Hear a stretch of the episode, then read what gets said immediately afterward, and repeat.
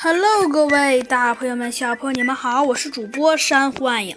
今天呢，山瑚暗影呢 来给您播讲我们的《弗兰熊探案记》第第二十三集，第二十二集，呃，准备四。好了，我们该进行下一步了。跳远，猴子警长说道。呃，好的，猴子警长，那么我先来吧。只见小鸡墩墩说道：“好的，小鸡墩墩。”只见猴子警长说道：“看我的，我，我，我，我，我跳。”只见呢，小鸡墩墩呐，呃，一努力，居然跳了，居然跳了，居然跳了，居然跳了一个让人难以置信的。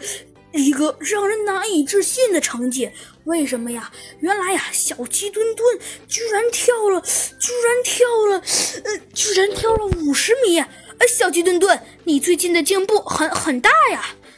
嘿嘿，没什么了，猴猴子警长。嗯，没有，小鸡墩墩，真的。哦，吼吼吼吼！就在这时，只见呐，一个骄傲而又自大的声音传了过来。嗯，本天才来了。只见呢，弗兰熊说道：“ 那好了，弗兰熊，你快跳吧。”猴子警长说道。弗兰熊跳了十七米，也还不错。弗兰熊，你跳的，嗯，倒也不错嘛。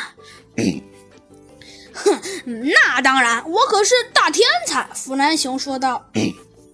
师姐，下面你来吧。”猴子警长说道。“嗯，没问题。好的，小猴。”只见呢，兔子警长说道。“兔子警长啊，跳了二十米。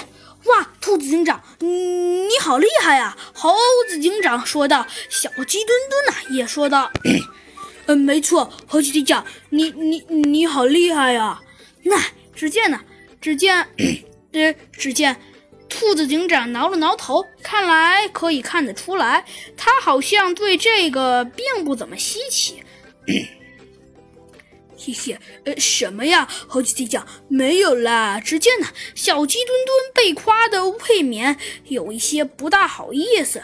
嘿嘿，没有没有，猴子警长真的。嘿嘿，猴子警长，我觉得你真是太太厉害了。嘿嘿，你说呢，猴子警长？